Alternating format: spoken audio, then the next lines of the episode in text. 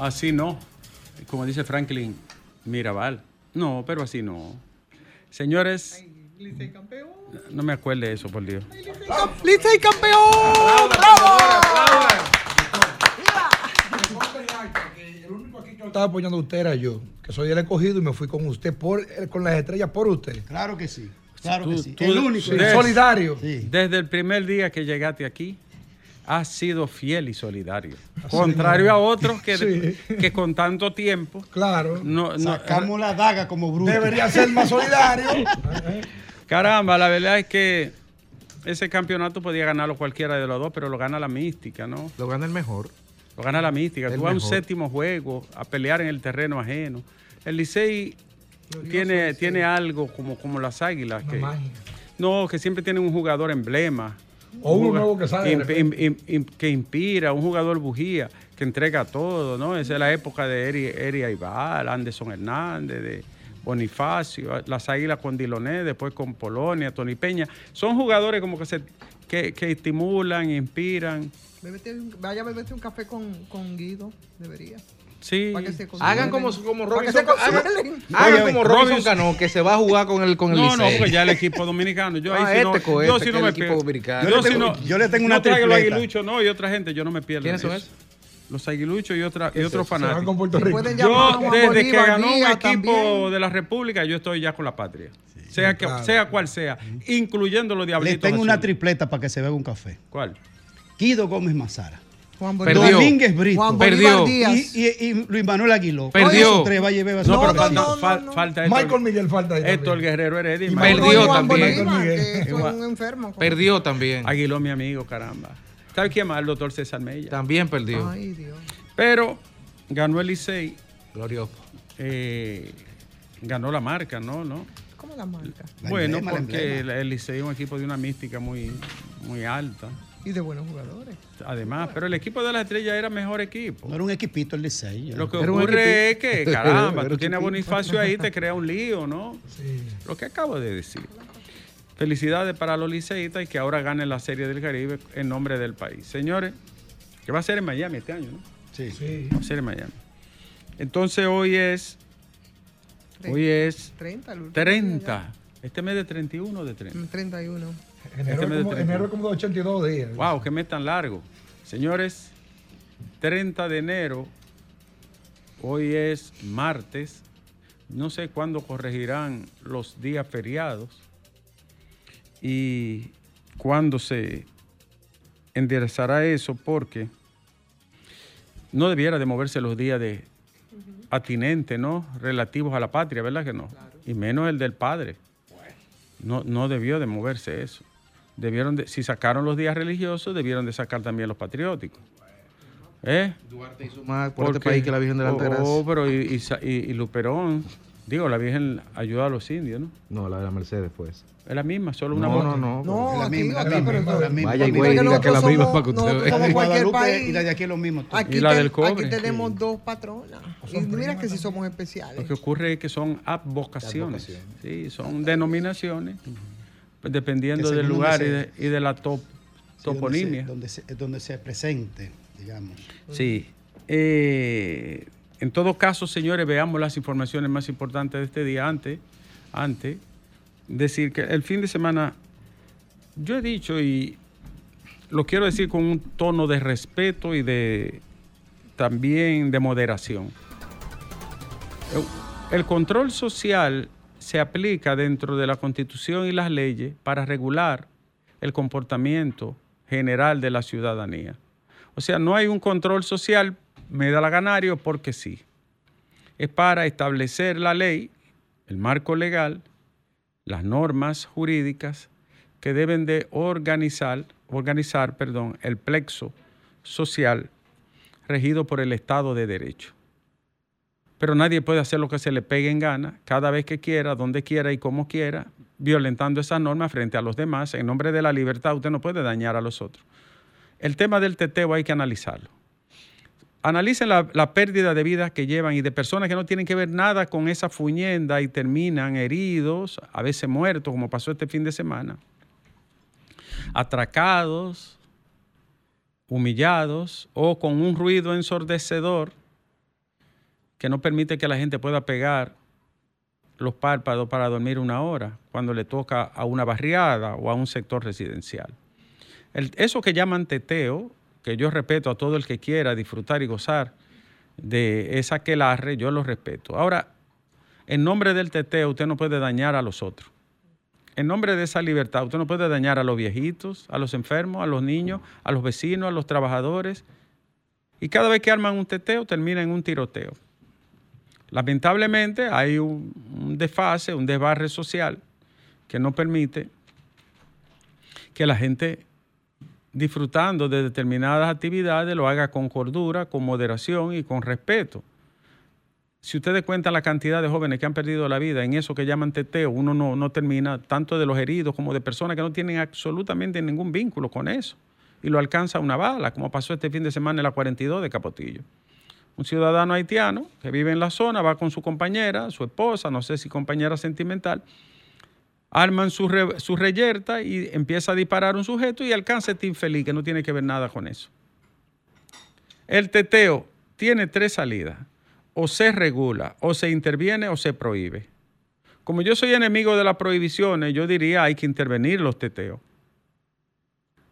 O se regula, o se interviene, que la autoridad lo vigile, lo controle y lo supervise, o se termina de una vez y por todas. Porque en nombre de una famosa libertad en el vacío y que no sirve para nada, porque ¿para qué sirve la libertad de una persona que lo que hace es un escándalo, un desorden, un caos, agrede a los otros, atropella y termina disparando muchas veces? Yo no sé para qué sirve esa libertad. Entonces el Estado tiene que intervenir en esto. ¿Cuántas vidas se han perdido? ¿Cuánta gente que no puede dormir media hora? ¿Cuántos ciudadanos son atropellados y agredidos por estos sujetos que lo único que tienen en la cabeza es el instinto? El alcohol que se beben y las malas acciones. Entonces hay que soportarlo permanentemente. En San Pedro hubo otro, un herido, tres heridos, un muerto. En Capotillo, un muerto, dos heridos. Y cada vez las consecuencias son las mismas. Y siempre se queda impune esto. Ahora detuvieron al que hizo los disparos y que terminó quitándole la vida a un ciudadano. Pero yo no estoy diciendo que soy abanderado ni amigo de que se proscriban las actividades festivas y de donde los jóvenes quieran congregarse. Estoy planteando que se debe regular, intervenir o prohibir hasta que, hasta que alguien tenga cerebro para, para entender que disfrutar no es matar, disparar, herir. Alguna acción debe de tomarse, pero no se puede seguir perdiendo tanta vida, ni hiriendo personas, ni dañándole la vida a los vecinos, porque donde montan esa desgracia no hay sosiego ni tranquilidad más nunca, jamás. Y en una barriada de 50, 25 mil personas, 100 tigres te daña la vida, lamentablemente. Sabemos que hay un trasfondo social, que está el ocio, que no estudiaron, que abandonaron la escuela, que no trabajan, que son nini, que son sin, sin. Lo lamento, es verdad, no debió de ocurrir, pero ya la situación está ahí. Y ahora, hay que tolerar el desafuero, el despotrique, el desbarre, el caos. Entonces, piensen qué van a hacer con eso, señores autoridades. El, el otro tema, Alejandro, es el de Ocoa y el doctor Guasar Gómez, que no debió de pasar nunca ese maldito abuso y atropello, que no debió nunca de llegar a la puerta de un cuartel, que no debió de ser detenido, que no debieron de quitarle su cartelón, que no debieron de atropellarlo ni humillarlo jamás. Primero, porque él tiene derecho a, a veces le dé su santa voluntad a protestar, y eso es un fuero que está protegido por la Constitución republicana para cualquier ciudadano. Segundo, porque la función del Estado no es agredir ciudadanos. Tercero, porque es un maldito abuso, Alejandro, y aquí estoy hablando en dominicano, es un maldito abuso un atropello que usted, que ayer cuando no gobernaba, apoyaba todas las acciones que el doctor emprendía y hoy mira lo que hicieron. Entonces yo lo condeno, ha pasado, han pasado unos días, yo lo condeno y le, no solo le extiendo mi solidaridad y mi aprecio, que es mi amigo por demás. Espero que haya consecuencias en este hecho tan bochornoso. Que haya consecuencias para quienes llevaron a cabo esa acción tan deplorable, tan aborrecible y tan injustificada. Yo espero consecuencias, que no se quede como otras veces. Creo, creo que estará hablando con nosotros hoy aquí el doctor Wazar. eh, Bueno, hablaremos, yo lo llamé, no pude comunicarme, pero lo hablaremos con él. No debió de repetirse una cosa. Una vez el doctor Wasser le dieron una golpiza por un hecho igual. En el 2000. Hubo que ingresarlo al hospital que yo participé en el área Lora. Eso fue en el 2012. 17. En el 17. Sí. No, pero previamente en el 11. No, en el 11 y el 12 también, porque él toda la vida, ¿Y cuando Balaguer? ¿En toda la vida ha protestado. Y lo hace de manera cívica y respetuosa. El sinvergüenza y abusador que, que ordenó y cometió e- esa barbaridad tiene que pagar por ello. Y no vamos a descansar. Claro, un amigo de toda la vida. Entonces, ese es un Alejandro. Eh, quiero que Manuel María Mercedes y Pablo Ulloa estuvieron detrás del caso de manera independiente de todo, averiguando y dándole respaldo, porque él es un luchador social, además. Es. Y estuvieron eh, averiguando. No sé si, habrá- si se habrán comunicado con él. Yo tuve un fin de semana muy largo y muy traumático. Justamente en el show del mediodía estuvieron eh, Ulloa y también Manuel Guasa. Guasa. Ah, él tuvo el doctor. Él estuvo allá y también estuvo. Bueno, Ulloa. desde tempranas horas, eh, el, el- el defensor del pueblo estaba por eh, eh, comunicarse con él y de algún modo eh, para eh, averiguar el caso también. Otras informaciones de este día, Alejandro, de las más importantes, pues tengo que verme. ah, cir- Circuló un video el fin de semana de que del río Fula. Señores, hay que tener una mente, además de retorcida, llena de. ¿De qué? Lo del río- ese río, todo el mundo veía que era un video viejo.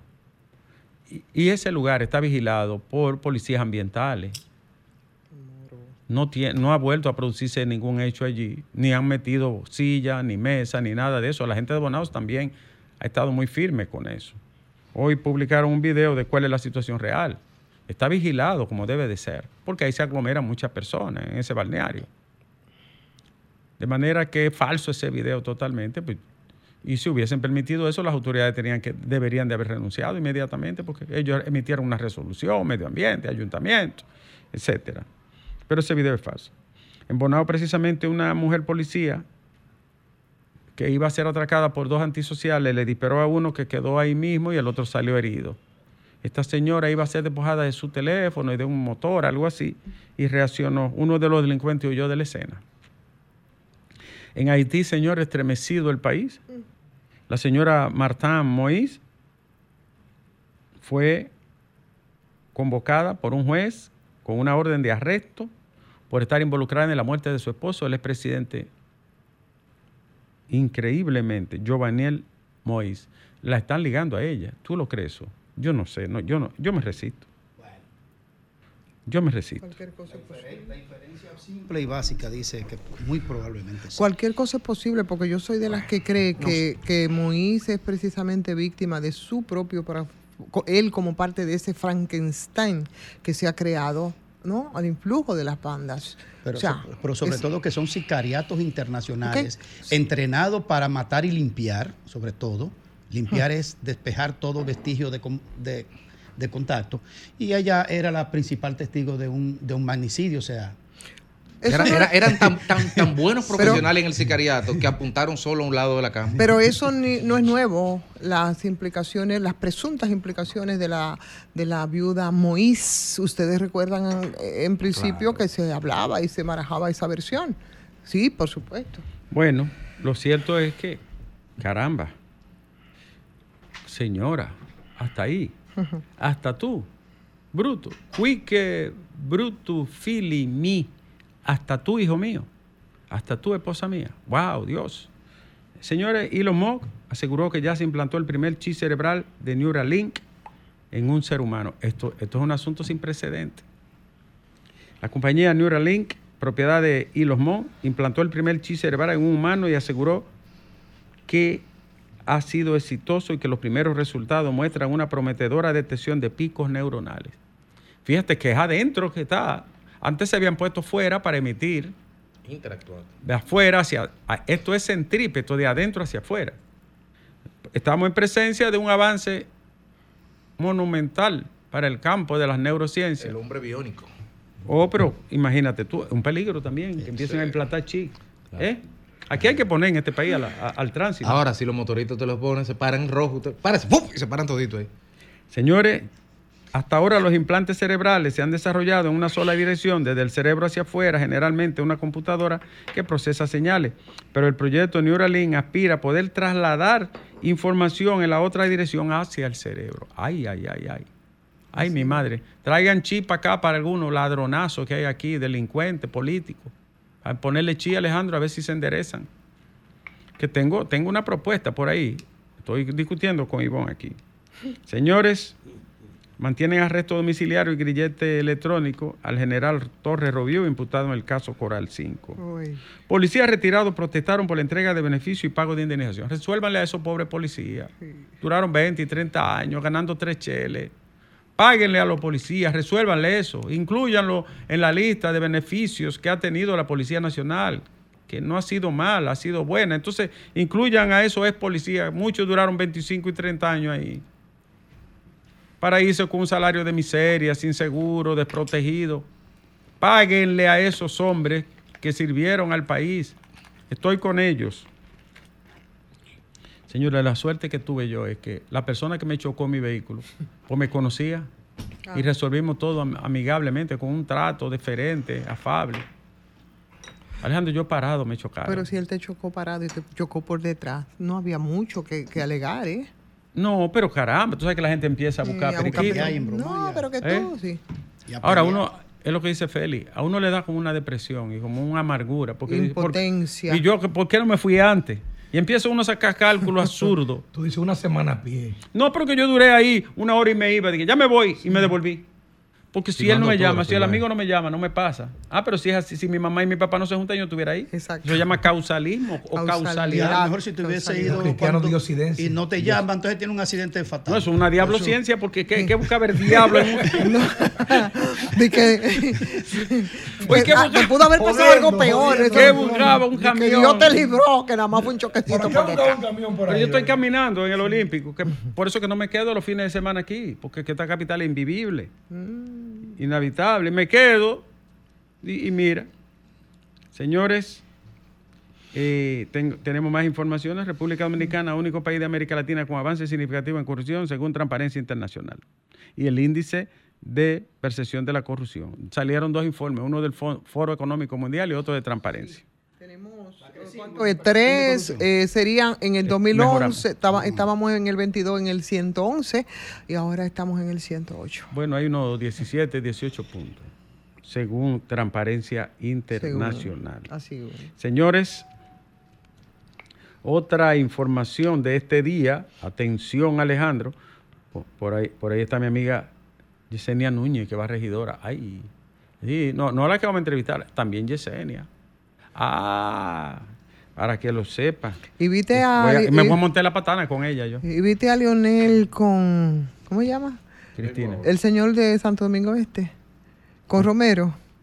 Activo, activo en la política. Yes- Yesenia es la que dice. Yo no la pensaba que iba a haber No ese... es un chiste. Yo no, yo no pensaba que iba a haber esa estampa, pero la vi. Julio Romero y, y- y Leonel. Sí. Sí. Eh, ¿Y ¿Cómo cómo le fue? No sé. no sé, no creo que le haya ido muy bien, ¿no. Eh. Alejandro me dice que me queda poco tiempo y porque él no sé qué es lo que hay aquí. Señores, el destino de Falcon Bridge crea desasosiego y no se ven soluciones a simple vista. La economía creció 2.4 en el 2023, es decir, bajó con relación a todo el periodo anterior, donde tenía un promedio de 4 mínimo.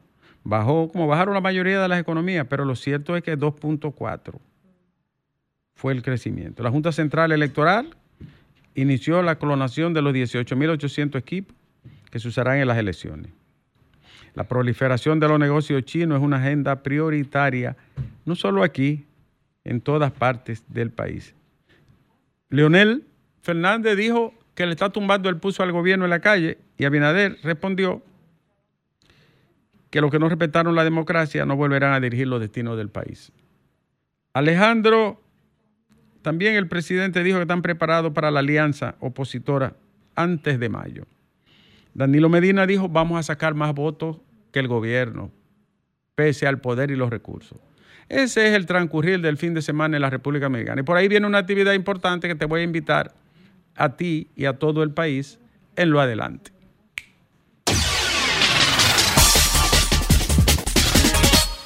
Estamos esperando la Navidad. Pero tú Ya lo viste le- tocando. ya Todo el que llega le tarde. Todo el que está en falta y llega tarde, pone pechito. Yo no y- sé si a ustedes, pero ya Lea me trajo mi Lea. presente ¿Qué? que me trajo de ¿Qué te España. Ah, no, yo no lo puedo Hoy revelar. estamos a 81 de enero. ¿Eh? A 80. 80 de enero. Felicitar, mira, a felicitar a nuestra productora Lea, Sí, que aunque señor. tenía unos días que nos abandonó aquí, Tiene como un, bri- un brillito europeo. europeo, sí, estaba... Eso no es una gorra de Nueva York. Un tiene. brillito europeo. No, si yo le hago el cuento de, ese, de esa gorra. Sí. Entonces, Esas son las Carolinas, ¿no?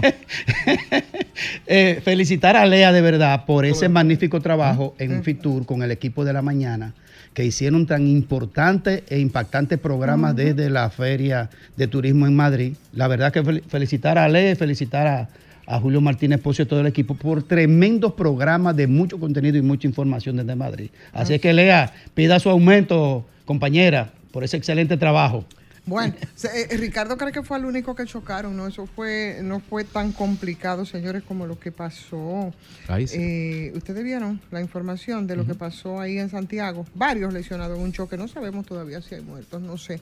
Pero si es por la magnitud del choque, como hoy presenta el periódico Listín Diario, dos patanas, una jipeta y un minibús lleno de pasajeros. Imagínense ustedes. Parece que es la de nunca acabar. Ahí en la autopista Duarte. Eso es una locura, señores, desde siempre.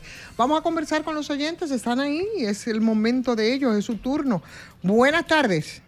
Y buena, Buenas tardes. ¿cómo están? Muy bien, muy bien. ¿Cómo está usted? Adelante. Todo bien. Mire, yo quiero hacerle una pregunta a Domingo Contreras, él está hablando de corrupción, que abre de Dominicana limpia. Ajá. Y el PLD que tenía una cámara de cuentos que no hacía auditoría, que lo que hacía era que maquillaba. Yo no sé cómo el PLD se va a meter en esa en ese en ese debate de corrupción, porque si uno es gente que no puede hablar de corrupción se llama los PLDS. Pero si, no hay un preso morado, todavía, ¿se puede hablar entonces porque son inocentes? No son inocentes, se robó y Ah, mucho. ¿Y la sentencia? Se robó ¿Y y mucho, pues todavía hay mucho ahí en la justicia. Y están devolviendo dinero. Cuando devuelven dinero, ¿qué te dice? Que ¿Y robaron. la sentencia? Bueno, ese no es ese no es Grimer que te está hablando, ¿oíste? Es Federico Jovine. No, porque- Tres, años y medio con el chantaje de- de- del Ministerio Público Independiente y no hay yo una que sentencia. es él que está hablando, porque Una eh, sentencia no hay. El otro señor la ve diferente a él. Ah, Pero el- como quiera, El robo es robo.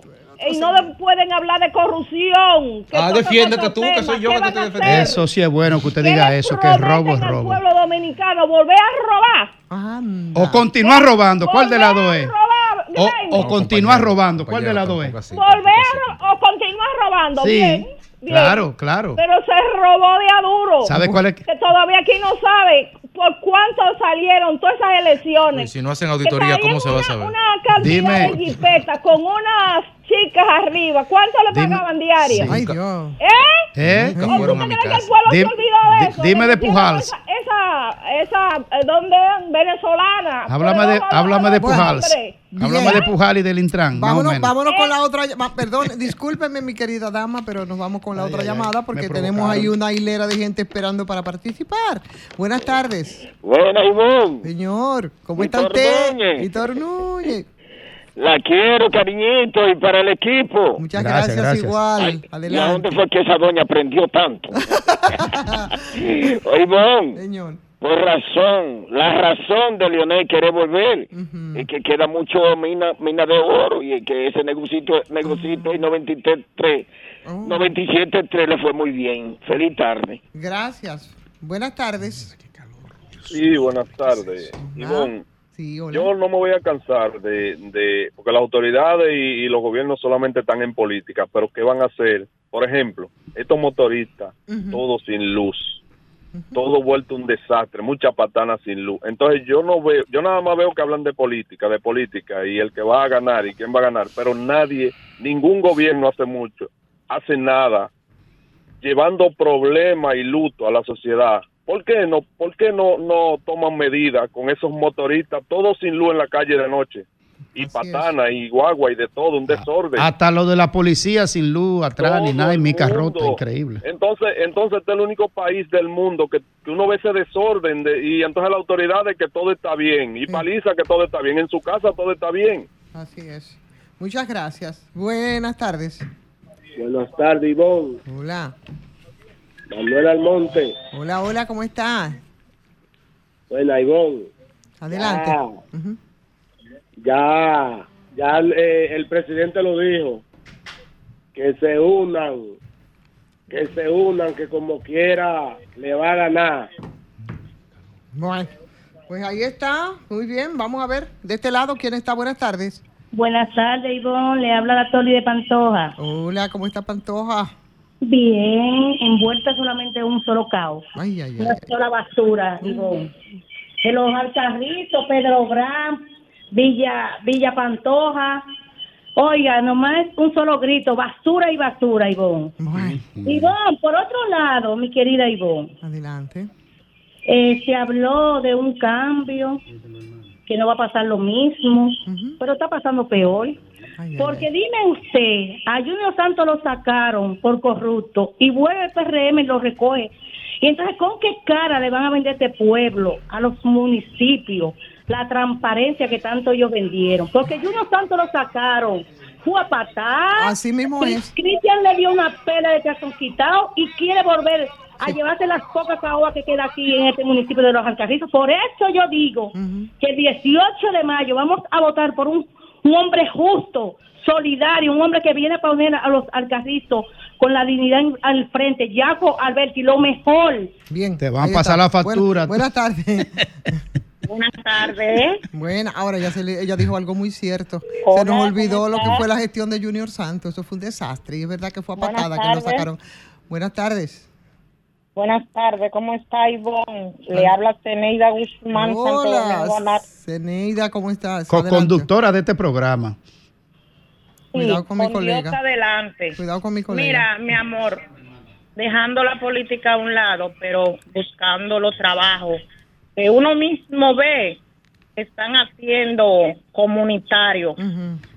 Bellito Suberví, esa cañada, Tachón en, en el oeste, Santo Domingo Este. Wow, esa era una cañada que se pedía era por muchos años. Sin embargo, ya el presidente Luis Abinader encabezó justo a- con el director de, de Fellito Suberví, ¿verdad? ¿De qué estamos De hablando, Ceneida? ¿De Guajimía? ¿Eh? ¿De qué cañada estamos hablando? Cañada Cachón, Ah. oeste en Santo Domingo Ok. Este. Zeneida, Sí. Zeneida, le tengo, Dime. Zeneida, le tengo una encomienda. Hace mucho se lo dijimos aquí a Fellito, al primo Fellito se lo dijimos. Hay un callejón que se llama el callejón de Regina, el de Regina, el callejón de Infoté en Los Praditos, que es una inmundicia de aguas podridas.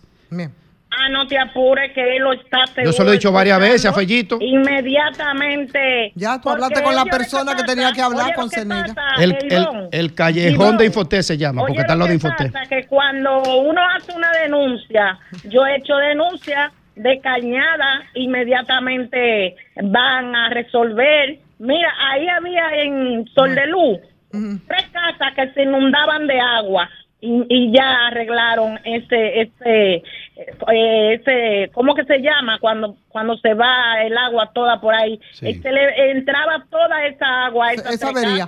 Bueno, pues ya Graimer, Graimer habló con la persona adecuada con Ceneida. Sí, Eso sí, lo sí. vas a resolver. Muchas gracias, Ceneida. Pase buenas tardes.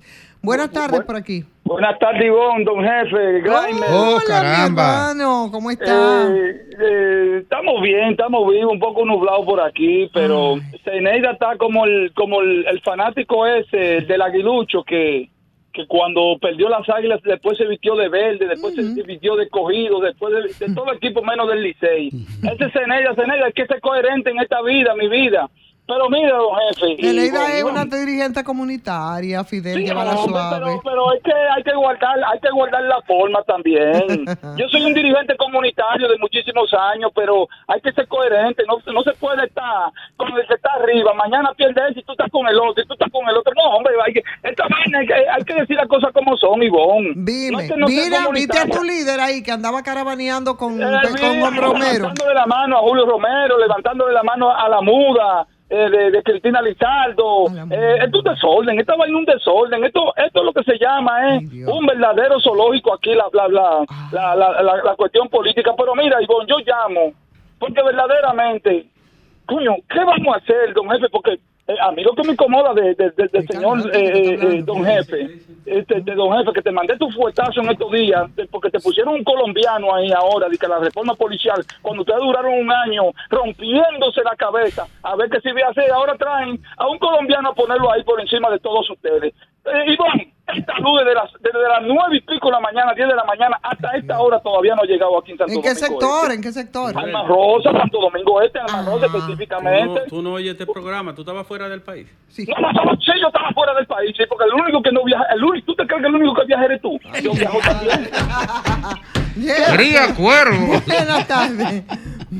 Buenas tardes, Ivonne. Buenas. Habla Francisco, Santo Domingo Norte. Adelante. Mire, eh, yo estoy escuchando hace rato los comentaristas hablando. Eh, por ejemplo, están hablando de la corrupción.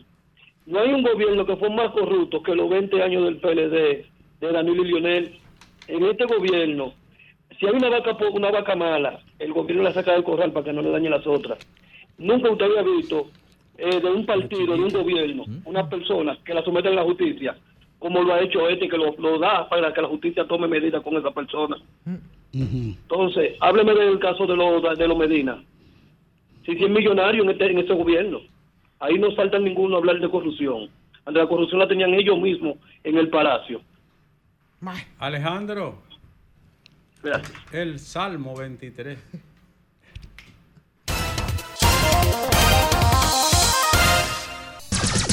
Sol 106.5.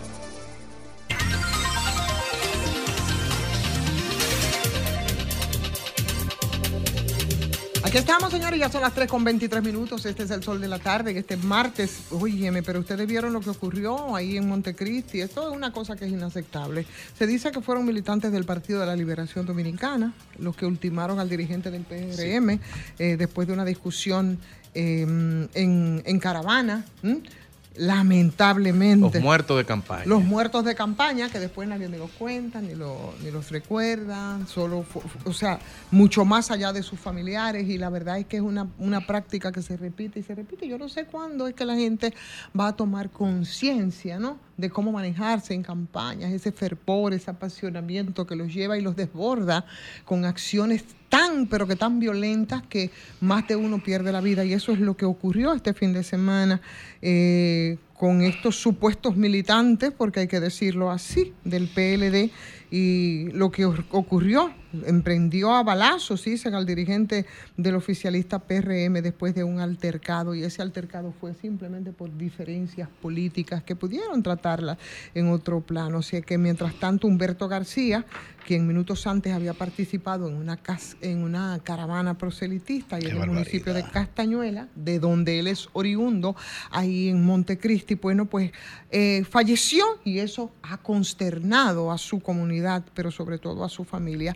Vienen después la- los... los ah, los, l- las declaraciones, vienen después las condenas a los hechos, vienen después las investigaciones que se quedan en nebulosa, pero en lo que todo eso se resuelve, yo creo que los ciudadanos y las ciudadanas en estos tiempos de campaña deben, deben ir asimilando ¿no? todas esas experiencias, eh, cuidar de su vida y hacer las discusiones en otro nivel, porque, óyeme, después del 19 de febrero, ya el cuento será otro y, habrá, Tú sabes que todo habrá pasado. La política es muy apasionante, al igual que el béisbol para nosotros los dominicanos. Genera pasión. Gener- generan pasión. Religión, política, béisbol para nosotros son temas que generan muchas pasiones. Y muchas veces nosotros queremos que nuestra verdad sea absoluta. Es lo que nosotros digamos o que, o que entre el mal, como dicen. Y no, y no debe ser así. Hay que respetar las opiniones y más ahora en política, donde la gente muchas veces bebiéndose un trago comienza a discutir Claro. que el mío sí, que el tuyo no. Al final el proceso Y pasa. se reflotan quiquillas viejas también. Sí, y muchas, muchas personas también aprovechan esos momentos de pasión Y ajustan política otras cosas. Y ajustan cuentas y, y se tapa por el tema político y es para cobrar ajustes personales. Claro, pero eso también tiene mucho que ver con el hecho de que, señores, no se discute ideas, ¿no? En, en la- en las campañas, no, no, no. Eh, eh, es, muy, es muy pobre, ¿no? Y es, y es más mediatizado por, el, por ese apasionamiento. Tú del sabes tú que yo dices. viendo, y es lamentable como lo voy a decir, y quiero- no quiero ser ofensivo, pero yo creo que este es el primer muerto de campaña, de esta campaña. Y si es así, Antes era normal. perdón, si es así lo que estoy diciendo, que habría que ver la Se ha estadística. normalizado. Si es así, yo creo que hemos avanzado suficiente porque para esta época, para esta época hace 20 años, eh, eran otras cosas. O sea, la sociedad ha cambiado y si bien es cierto que ocurren esporádicas y lamentablemente sucesos de esta naturaleza, no olvidemos ni dejemos pasar el hecho de que no es una práctica estructural de la política dominicana. No son lineamientos partidarios, no está en la psiquis social del- de los partidos políticos ni de los políticos locales ni nacionales resolver temas ni ajustar cuentas de esa forma. Son exabruptos que, que no se pueden quedar ahí. Yo creo que el, el mayor problema no es el muerto, el mayor problema es la impunidad que se queda en torno a eso. Totalmente. Y ese es el problema, porque el- eso entra en la categoría, los muertos de campaña entran en la categoría de la mind de play de los juegos de pelota. Así es. Entonces, eso ni duelen ni afectan. Pasó el 18 y nos olvidamos de eso. Pero hay un problema. Las campañas políticas carecen de un significado a tono con la esencia de la política, que es una competencia en no- con proyectos distintos. Debía ser que la gente tenga una conciencia de que selecciona esta orientación, este color o este candidato por una propuesta. Aquí eso no funciona. Exacto. Aquí la gente pelea por interés en la política, contando con lo que le puede pedir y reaccionan a base de eso. Una lucha por reparto.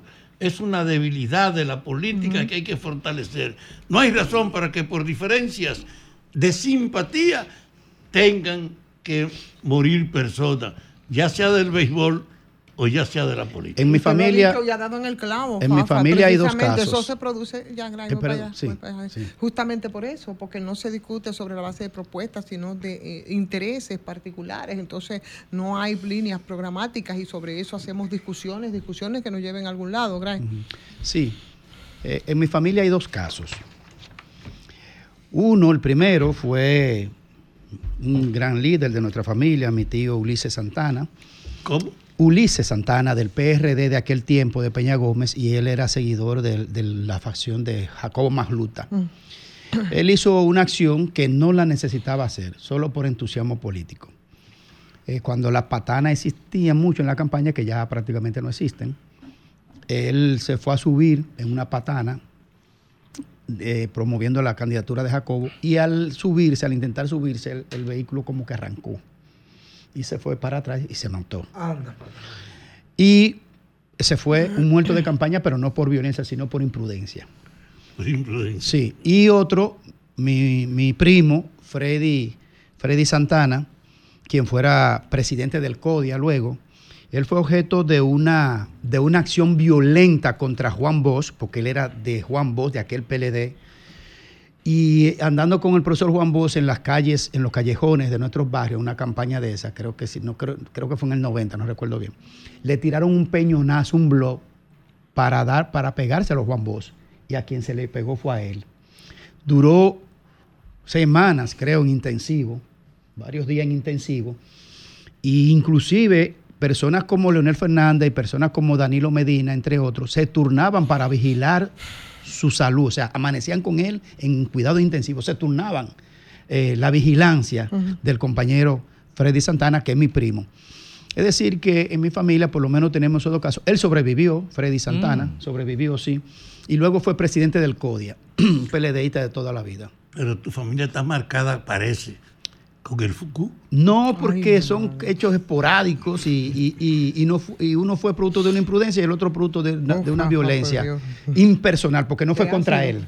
Impersonal, porque no fue contra Freddy, fue contra Juan Bosch, pero él estaba de escolta y se le pegó a él. Bueno, el tema es que, que yo venía dicho algo importante en el sentido de que no hay una dirección de conducir a actos violentos desde los líderes políticos. cultura de hecho, creo que nuestra población ha aprendido un poco porque en, en momentos de crisis ellos ven que los, pues, los jefes, los líderes de los partidos se juntan a dialogar.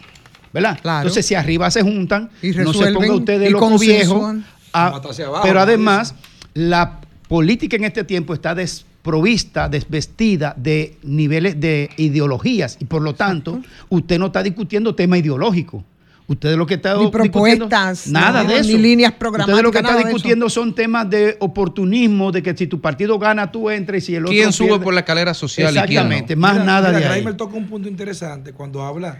Aquí ahora mismo hay una pasión eh, involucrada colectiva donde yo quiero ser porque quiero ganar un puesto y me van a dar un sueldo. Pero aquí no hay una visión de Estado. O yo quiero, o, yo quiero, te agrego ahí, o yo quiero, aunque tenga dinero, pero el estatus que confiere, ¿no? Algunas, algunos puestos políticos Lo que gustan de la ciencia política es un, es un, es un manjar para, para, para muchos.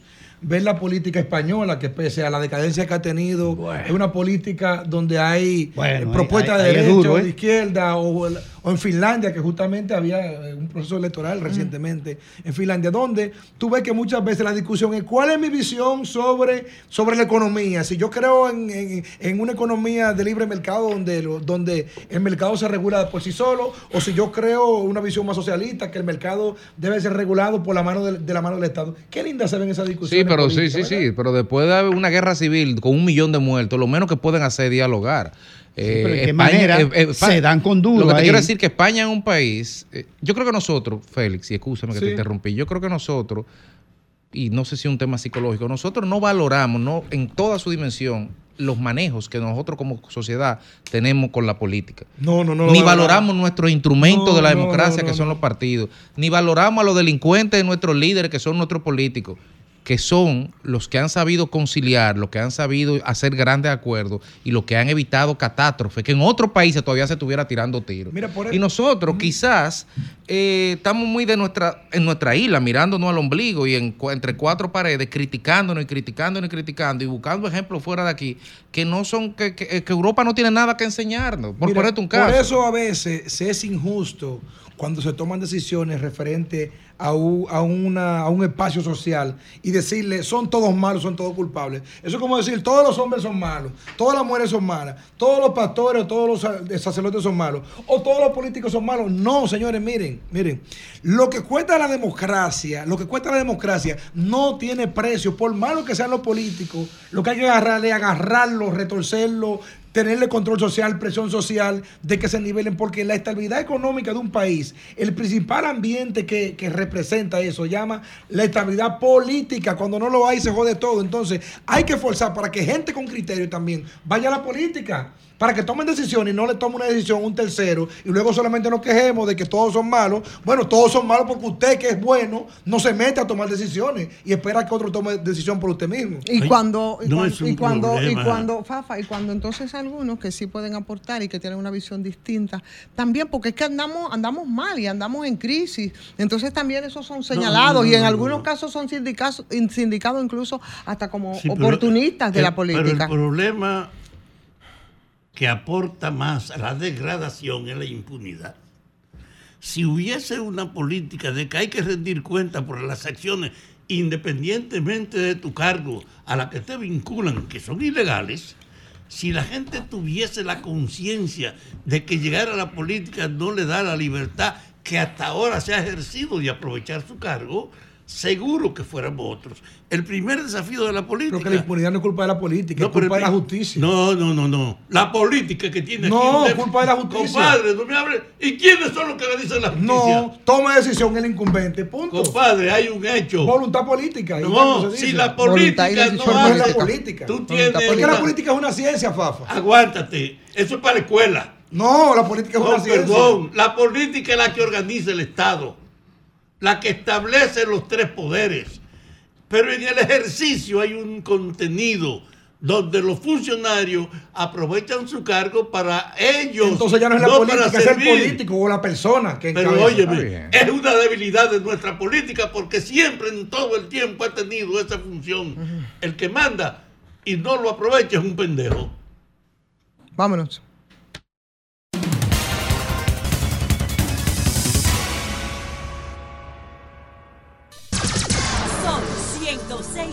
106.5.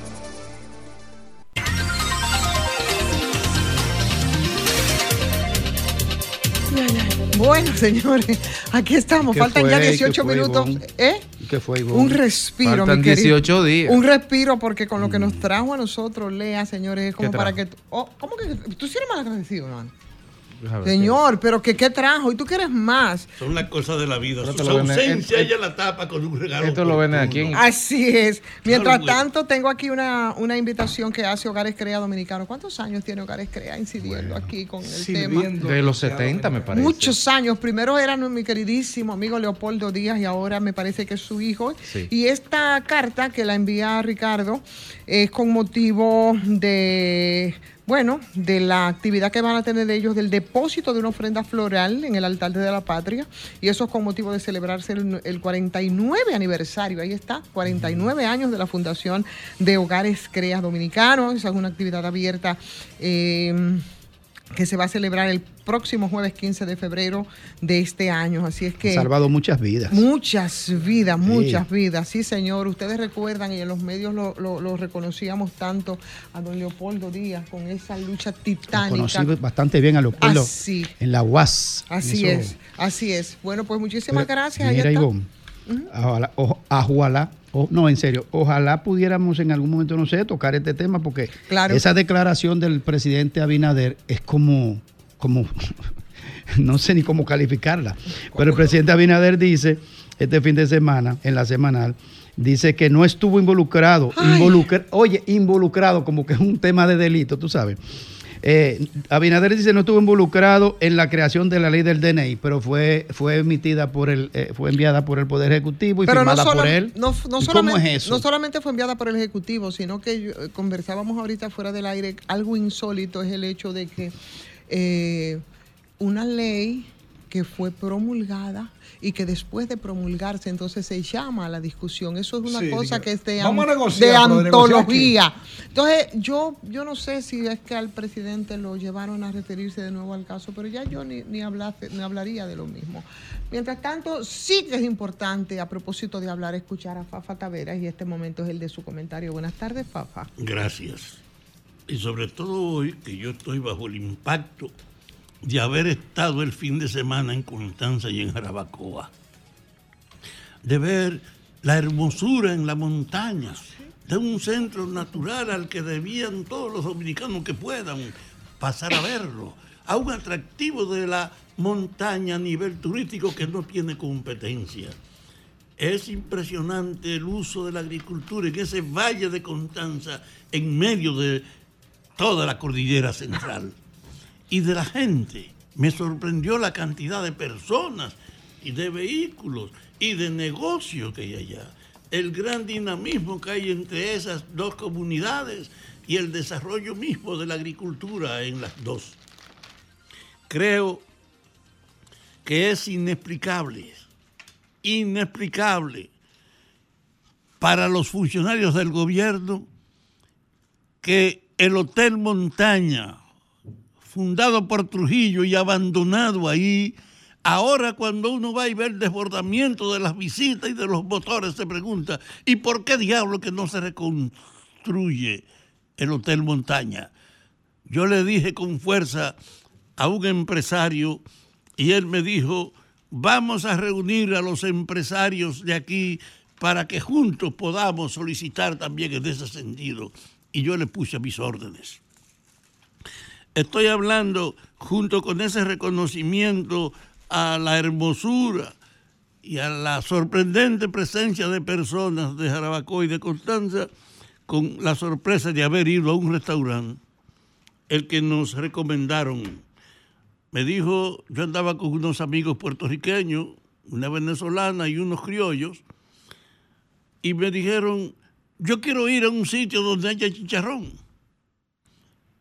Y nos mandaron a Serie 50, un restaurante de Mickey Disla.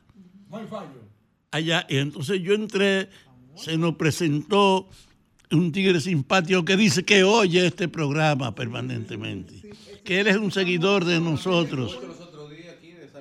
El hecho es que él nos mandó ese bizcocho, pero en el fondo lo que me sorprendió, yo tengo ahí una, una foto que se le entregué de él conmigo y ahí eso fue lo que me sorprendió. La con, con don Ricardo. ¿Cómo así? Pero ¿y qué es ¿Tú eso? sabes lo que es eso? Un plato. Un Pero, plato perdón, especial. Papa, ese don Ricardo es Ricardo. Ricardo, míralo Don. ahí, retrato. Pero que el plato así, don retrato Ricardo. ahí, el retratado. Ricardo en el en el banquete que se ofrece Ricardo en Nieves, ese señores. en ese Restaurante. restaurante Serie 50 y me dice, no, no, yo soy un hombre muy activo y amigo de Ricardo, yo lo soy a usted y a todo el tiempo. Dije, te voy a decir allá, porque voy a hacer que el tigueraje que está conmigo vengamos un día aquí. Vengan, Con un plato para cada uno también. así, No, no, no me dice que no hay nombrado. problema, que podemos ir allá. Oh, madre. El hecho es que es atractivo encontrar un lugar así. Tiene una plaza aparte, tiene un salón que se llama Hipólito Mejía y tiene otro donde aparece ahí ¿Y ese quién es, Fafa? el peledeísta que se suicidó, que era diplo- eh, diputado. Mm, ¿Cuál es ese? Oh. Pero acércate para que lo vea. ¿Quién es? No lo veo bien. De aquí, ¿no? Identifícalo, Grimer. Sigue, El que era diputado recientemente, que ahora salió y se suicidó, que era presidente de la Cámara. Ah, pero no será O del Reinaldo. senador. Ah, Reinaldo, Reinaldo, que era senador, Reinaldo claro. Pérez, secretario Es que general de del partido por mucho un tiempo. salón porque él era amigo de. Reinaldo, como era amigo de Hipólito y le puso dos nombres, Hipólito a un salón y al otro. Pero mira, el plato de Ricardo debería, Ahora, debería ser de de- chivo porque él viene de media chiva. Sí, pero el plato de Ricardo es para todos los sitios ya. Y a lo grande que me dijeron, mira, tiene mucho consumo el plato de Ricardo. Ah. Y- Es costoso. Eh, no, yo no sé. Todo es barato ahí en el fondo ante la hermosura. Y yo le dije que iba a hacer un esfuerzo porque la gente valore la hermosura de Jarabacoa y de Constanza, pero también para que el gobierno y turismo lo tomen en cuenta y recuperen al Hotel Constanza, al Hotel de Jarabacoa, que no tiene madre que el Hotel Montaña no sea recuperado. Y tuve una decena de localcitos y de lugares y de todo. Es una hermosura que uno no la prevé. Me dio confianza y fe en el país de que nosotros caminamos a confirmarnos como un gran centro de atracción turística local e internacional, pero que el gobierno tiene que, cosas como esas, recuperarlas. Y gente como nosotros que estamos en los medios, ir a conocerla, que aunque no tengamos el fin de Ricardo, por lo menos podamos disfrutar la elegancia del servicio de allá.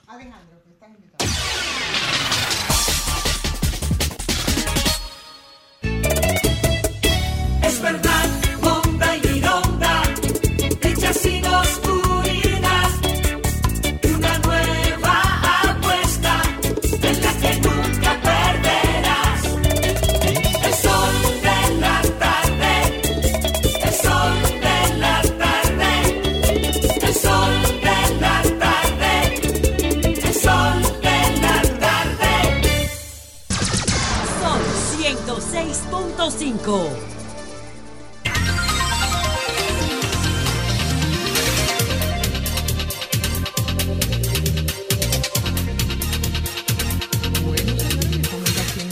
señor, papá nos dejó a nosotros así como un poco, ¿eh?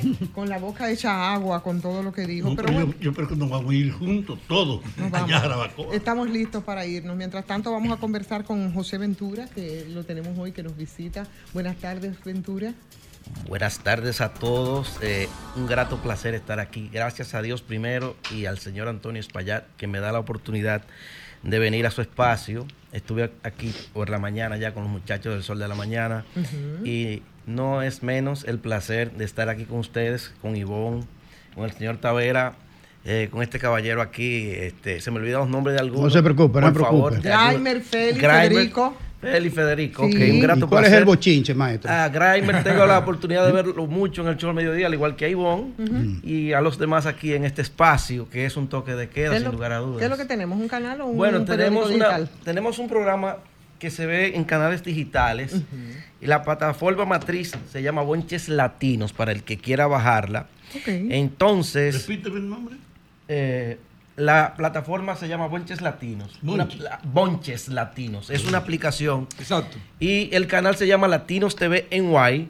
El programa que nosotros hacemos se llama La Hora del Bochinche TV Show. Es un programa eh, con temas diversos, jocosos, sin un libreto per se, pero sí con, con alta responsabilidad lo que hacemos en, en la ciudad de Nueva York, eh, dignificando lo que es eh, la dominicanidad, allende a los mares. ¿Qué hacemos ahí? Identificamos los lugares donde se pueden reunir los dominicanos, le decimos Eh, de las actividades. ¿es Hablamos, así? hablamos, por ejemplo, de, de lo que está aconteciendo eh, eh, actualmente en la ciudad de Nueva York, la Mm. delincuencia que es rampante, Ah. Sí. para que ustedes tengan una idea que no solamente es aquí, allá está desbordada la, la delincuencia. Claro.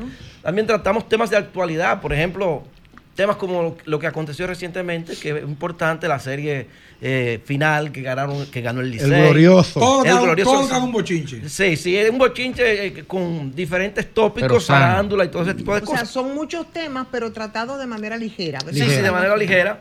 Entonces, eh, mis compañeros, que le mando un saludo si están en sintonía por si acaso, Tony Mm. Olivares, Super Tony 809, DJ Ciclón, José Ramos, Amado Curi, que es el ejecutivo, el dueño de este proyecto, y Karina Rivera, que quizás algunos de Mm. ustedes conocen, que descolló por muchos años aquí en la televisión y la radio, hija del señor ido a ya ido, Otto Rivera. Ay, sí. Ay, sí, sí, sí. Entonces, Pero mire, te tengo una recomendación, que hay un joven talento que tú pudieras aprovecharlo. Ajá. Joven talento que está descollando ahora, se llama Frederick Martínez el Pachate, pudiera Oh, eh, eh, eh, darle una oportunidad ahí. Mira, yo que- le he visto, mira, en, esa, en ese tono bochinchoso, ese, ese, ese joven eso talento. dicen tu oportunidad vaina, de trabajar con por el eso. Pachá ¿Eh? en Por Univision eso que te dicen Radio. ¿Cómo es la cosa? Tuve la oportunidad de trabajar con el Pachá en Univision Radio. Ah, sí, Soy ¿y sobreviviste? Soy egresado de comunicación social de la, eh, de la Universidad de Lehman College en el Bronx. Mm. Y estuve por un tiempo trabajando en Univision como ingeniero de sonido, produ- eh, produciendo eh, radio. Y ah, ah, también estuve rompiendo madrugadas, como se dice en el argot popular. eh, Ivonne sabe de eso. de radio. Ivonne sí. sabe de Sí, eso. porque Ivonne. Ivonne, Ivonne vengo yo escuchándola de, de otros tiempos, eh, rompiendo madrugadas Entonces, también. No sé cómo Ivonne lo hace. Usted porque- tiene en la plataforma, es una página web, ¿verdad? También me imagino que la gente puede entrar y disfrutar del show o también hace una transmisión para YouTube. Sí, hacemos transmisión para YouTube, para Facebook. Por aquí te digo, mira, pueden vernos a través de Roku TV, el, el, el Fire Stick de Amazon, en Viva ca- Canal eh, 333 aquí en, en- en República Dominicana, Dominican Internet Group, Canal eh, 1523, en TVRD, en Metro Max, eh, Canal 132, eh, Win TV o Canal 77, Canal 74. Es decir, que estamos por diferentes plataformas. Es un programa que de verdad está llegando. Estamos trabajando ese proyecto. Tenemos ya alrededor de un año y pico. Y gracias a Dios ahí estamos. Y yo sé que José- ustedes viajan José. y tienen las puertas abiertas para que bien. vayan. Muchas gracias, José. Evidentemente que todo lo que tiene que ver con la ciudad de Nueva York, todo lo que ocurre eh, para ustedes es insumo, ¿no? En, en- en sus transmisiones. ¿Qué es lo que más preocupa en este momento, eh, sobre todo esa comunidad de migrantes de, de la ciudad de Nueva York, en este momento? En este momento, eh, ustedes lo saben, la problemática que existe en la ciudad de Nueva York es la inmigración que ha llegado desde otros estados como Texas y el gobierno eh, local no ha recibido el apoyo del gobierno federal. Hay una crisis muy grave en la ciudad de Nueva York ahora mismo. Es lamentable que nuestros hermanos eh, de otras latitudes del mundo que llegan a la ciudad de Nueva York o a Estados Unidos ¿Y en qué consiste la crisis? un O sea, ¿qué, qué es lo que pasa? Que es una crisis. Bueno, son gente que primero están de manera ilegal, le han dado asilo. Entonces, el gobierno local, como dije, no está recibiendo los fondos del gobierno eh, federal para esas personas y los fondos se han agotado, los pocos que han habido. Eh, hay gente que están eh, hospedadas en hoteles incre- increíbles, hasta cinco estrellas, y se están armando disturbios, porque ya yo creo que el gobierno, el, el alcalde no, no aguanta más y, y están desalojando a O esos sea, pero, eh, inmigrantes. pero hay que recordar también que fue una decisión de ese alcalde convertir a Nueva York en una ciudad santuario y eso generó un efecto llamada y ahora él no puede decir que no sabía que si abría la puerta la casa se le iba a llenar de gente. Pero ese es un problema. Bueno, pero deja que me Lo lo característico es que es el sitio de mayor rentabilidad de los dominicanos en el exterior.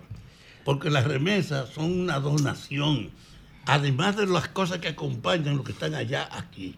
Entonces, nuestra comunidad en Estados Unidos merece el respeto de todos nosotros. Y los que trabajan con ellos, mucho más. José, José, ¿no se previó entonces un plan B respecto a esto? A propósito, retomando lo que te preguntaba Federico. Parece y que ahora no. les ha desbordado. Parece que no, porque eh, la esperanza del, del alcalde era que el gobierno federal pues eh, eh, lo- le ayudara y no ha sido así. Entonces él se ve en una encrucijada en este momento. Una situación que, que lamentablemente, como digo, eh, ha puesto ah, en jaque lo que es eh, el, eh, los hispanos en, en- en Nueva York, no solamente la, la comunidad dominicana, porque esto impacta a todo el mundo. Y, bueno, a todo, a todo el neoyorquino, lamentablemente, impacta porque de una, man- de una- de una manera u otra, quieras o no, hay una situación que de verdad eh, eh, eh, crea un caos mm, de, de- de diferentes crisis, desempleo para ellos, eh, pleitos y demás. Sí, Ivonne, a- antes de ya para, para, para, para cerrar, nosotros tenemos entendido, o el dominicano entiende que el que viaja es rico. ¿Cómo vive el dominicano en Nueva York hoy? El dominicano en Nueva York, como ustedes lo saben, es, eh, la- es fajador. Es trabajador. Aquí nada más se quiere a veces presentar la- la- lo, lo negativo del dominicano. Pero el dominicano, eh, valga la redundancia, como digo, se faja a trabajar. Hay gente que lamentablemente no está quizás en las mejores condiciones, que quizás eh, le cuesta venir al país porque tienen una familia numerosa y el salario que devengan no le permite quizás venir al país como quisieran. Pero sí, eh, la comunidad dominicana se mantiene trabajando. eh, y, como, como decía el señor Tavera aquí, esas remesas que llegan desde Estados Unidos, específicamente desde Nueva York, es porque el dominicano, aunque está afuera, siempre está pensando en su patria y sigue trabajando. La mayoría de los dominicanos, perdóneme, aunque ya tenemos que irnos, nos hace enseñar, pero quería preguntarle, porque también hay muchos prejuicios respecto a esto, que son deportados. ¿La mayoría de esos dominicanos son por temas migratorios o es ciertamente como algunos incluso quieren justificar la delincuencia aquí? Son dominicanos que han delinquido, han cometido actos, grandes actos, ¿no? De, de delincuencia, narcotráfico y demás. No, no, es así. Hay que ser sincero, este, el dominicano que en su mayoría que es deportado es porque ha eh, cometido faltas graves. Mm, No las vamos a mencionar porque ya sabemos cuáles son más o menos y esa es la realidad, no es otra. No se puede tapar el sol con un dedo, definitivamente. Bueno, pues ya ustedes saben, José lo dice, ¿no? Así es, así se llama. El, el Ahora de los Chinches TV Show es el programa que tenemos todos los viernes a través de Latinos TV NY, la plataforma de Bonches Latinos. Así que gracias a ustedes por la oportunidad y tienen las puertas abiertas para cuando vayan a la ciudad de Nueva York. Contamos con su presencia. Gracias a ti, José Ventura. Alejandro, ve, ve preparando los motetes porque ya para allá nos vamos, ¿verdad? Nos encontramos con los. Son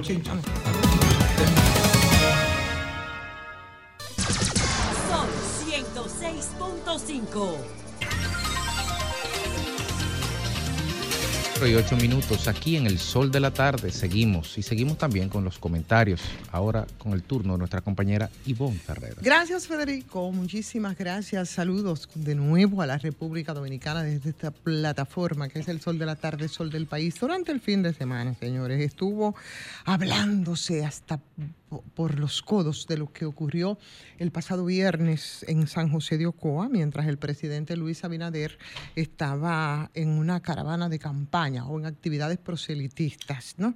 El doctor activista de mucho tiempo, Guasar Gómez, eh, eh, iba caminando de lo más tranquilo con una bandera dominicana y un letrero que le decía textualmente, señor presidente, ¿por qué hay tantos pacientes de cáncer y tantos pacientes psiquiátricos en San José de Oca? Una realidad que se reproduce aquí por todas partes, no solamente en la comunidad de San José de Oca, un problema al que, que- que- que poco llama la atención, sobre todo para ese liderazgo político. No entiendo qué me dice María ya, pero bueno. De todas maneras, te- termino mi comentario brevemente, por favor, y entonces vamos con el doctor que parece que lo tenemos en la línea. Eh, y esa, esa caminata pacífica del doctor Guasar eh, terminó precisamente con la irrupción de la policía eh, a todas luces en un acto desproporcionado, represivo, eh, abusivo, que yo pienso que nadie puede, puede apoyar. El padre Guasar, el perdón, el doctor Guasar es de ese grupo de personas que al influjo del padre Luis King, que ustedes recuerdan con su labor eh, social, comunitaria, organizativa, tuvo un impacto grandioso ahí en esa zona de San José de Ocoa. Es conocido, por supuesto, por las protestas, eh, los encontronazos con varios presidentes, eh, también con autoridades, y la intolerancia siempre se ha hecho presente. O sea que no era un asunto personal con el gobierno que preside Luis Abinader ni con el presidente Luis Abinader, porque Leonel tuvo también su par de eventos muy parecidos ambos ahí en esa misma comunidad de Ocoa y eso para eso nos tendríamos que remontar al 2012 donde ocurrieron situaciones igual con respuestas igualmente de abusivas y represivas y eso está debidamente documentado tanto como lo está ese video que rodó durante todo el fin de semana eh, a través de las redes sociales y que muchos veían con morbo, otros lo veíamos con mucha preocupación. Entonces, no podemos engañarnos porque en ese momento, con todo el poder que implica tener la, decisión del poder, el, el- el doctor Guasar corrió la misma suerte y esa misma suerte también en Ocoa en el año 2017 cuando entonces era presidente eh, Danilo Medina eh, bueno, con los colores de Marcha Verde que precisamente eh, salía a la luz justo en el año 2017. Lo propio ocurrió también con el doctor Guasar, ¿eh? en su decisión y en el derecho que tiene, como tenemos todos y todas los dominicanos, a protestar frente a temas que impactan en la colectividad. Eh, se regó por las redes, por supuesto, cómo fue introducido en una camioneta, se eh, rodó por las redes, cómo otro policía en un motor lo montó a la fuerza, ustedes vieron el video, y por supuesto lo que contó después el doctor Guasar cuando llegó al destacamento, que fue eh, terriblemente maltratado, intentaban hacerle una foto para ficharlo eh, y quería hacerse de manera abrupta y obligada, y para eso ha hecho referencia al nombre de una coronela que fue la que intervino en este asunto. Y posteriormente, bueno, la información y el tuit de Homero, eh, ¿Homero qué? ¿Cómo se llama? Eh, Homero Figueroa, que es el, el- el- el- el di- el director de comunicación de- del gobierno, donde decía que cuando el presidente se había enterado, lo mandó a soltar de inmediato. Nada más desafortunado. Yo no sé si en la fo, por lo menos en la forma de ese tuit de Homero Figueroa. Así lo anunció el vocero presidencial, quien también dijo que este gobierno garantiza los derechos humanos y cuantas cosas, y que había pedido que se investigue. Y por supuesto, también ahí empezaron un poco las críticas respecto precisamente a lo dicho, o por lo menos la manera de cómo lo dijo Homero Figueroa, sobre todo eh, porque el presidente de la República, y es verdad, y eso se, se dijo, no es la persona la que tiene que tomar la decisión respecto a una intervención que debió hacer el Ministerio Público, instruir o, eh, o pedir eh, la intervención del Ministerio Público era algo diferente. Pero en medio de todo esto, lo que yo quiero decir, y aquí no se discute en absoluto la actitud abusadora, abusiva, que siempre ha sido contra el doctor Guasar frente a su derecho a la protesta, cómo se quiso después, en doble vertión, sacar, en doble vertiente, sacar capital político.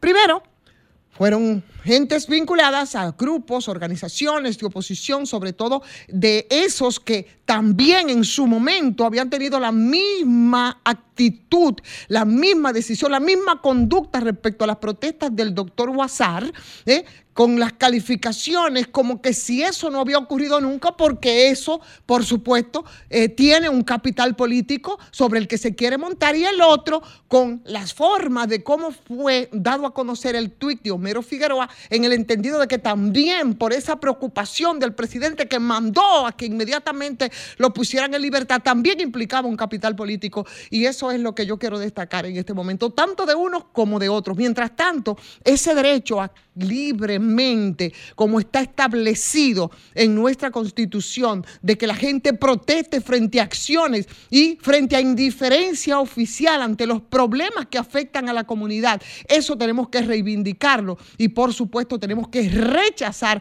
actitudes como esas antes, más antes y por supuesto ahora.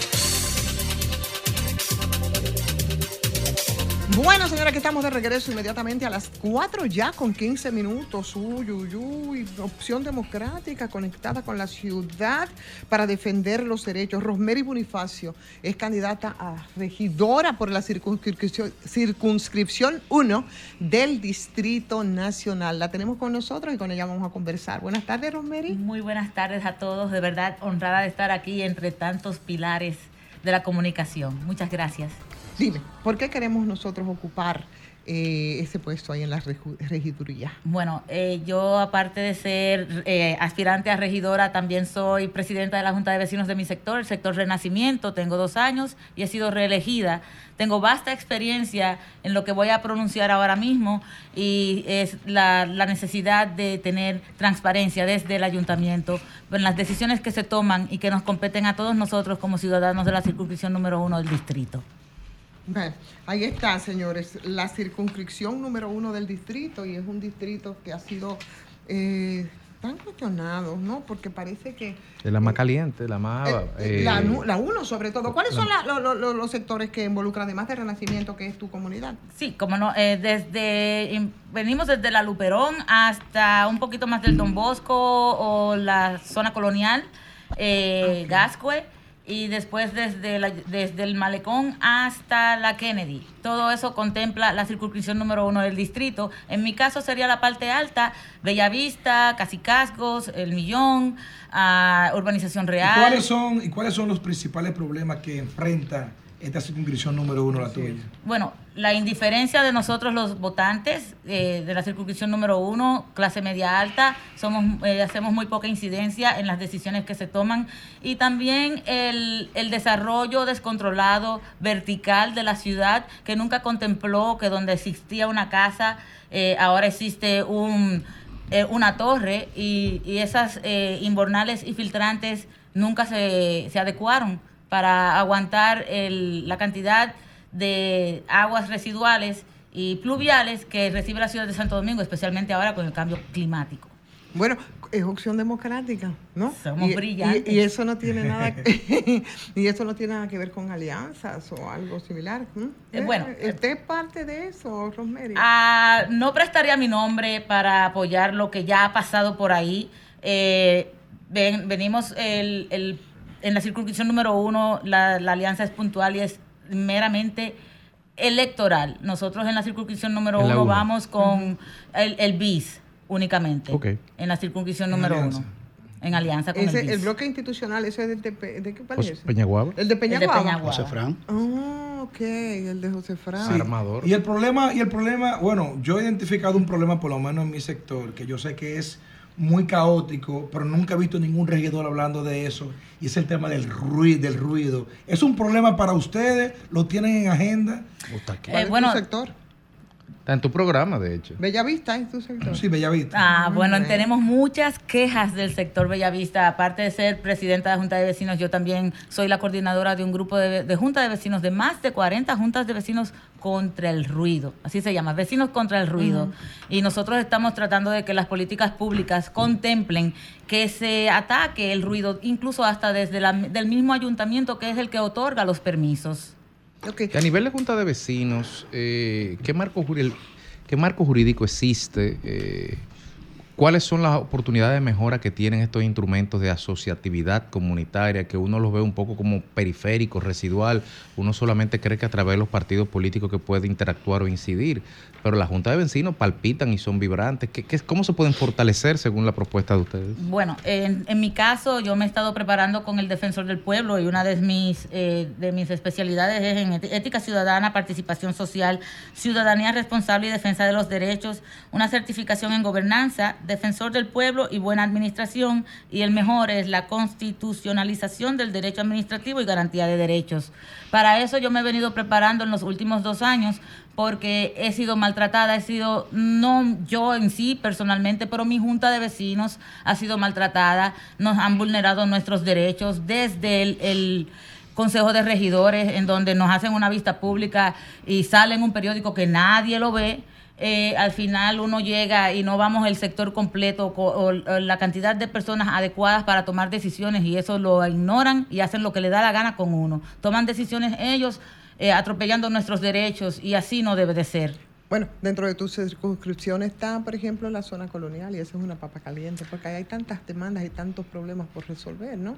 Eh, ¿Cómo los identificamos? Bueno, el- la convivencia entre, la, yo lo digo, los, eh, los empresarios de alimentos y bebida y los que residen en nuestros eh, sectores, nosotros somos, lo, como Junta de Vecinos, somos los que sabemos cuáles son esos puntos neurálgicos que nos causan eh, que nuestra calidad de vida vaya en declive. Entonces, el ayuntamiento debe de ir de la mano con nosotros y entender que si nos oponemos no es porque estemos en contra de los, del desarrollo, sino porque queremos que se tomen en cuenta las medidas necesarias para que se eh, ubiquen estos, estos negocios eh, en nuestros sectores, pero con las medidas eh, co- correspondientes.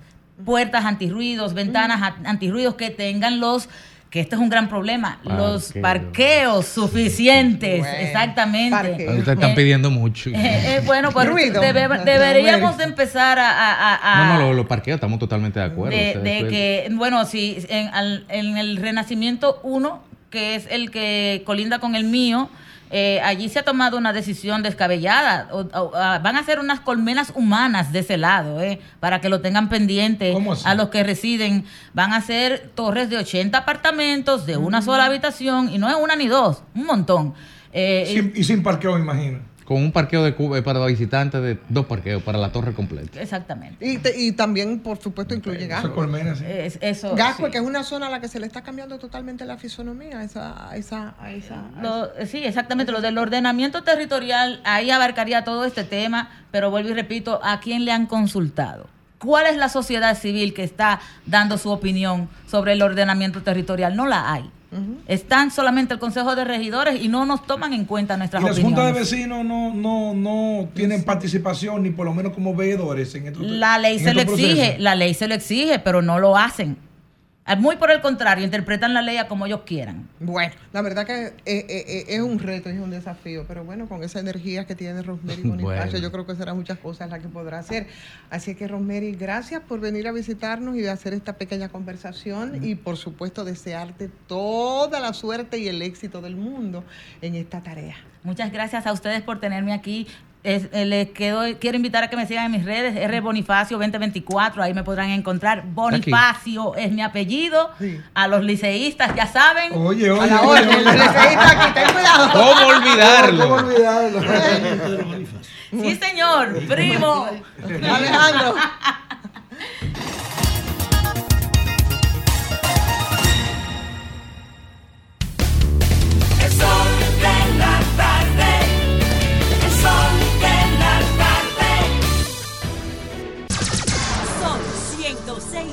105.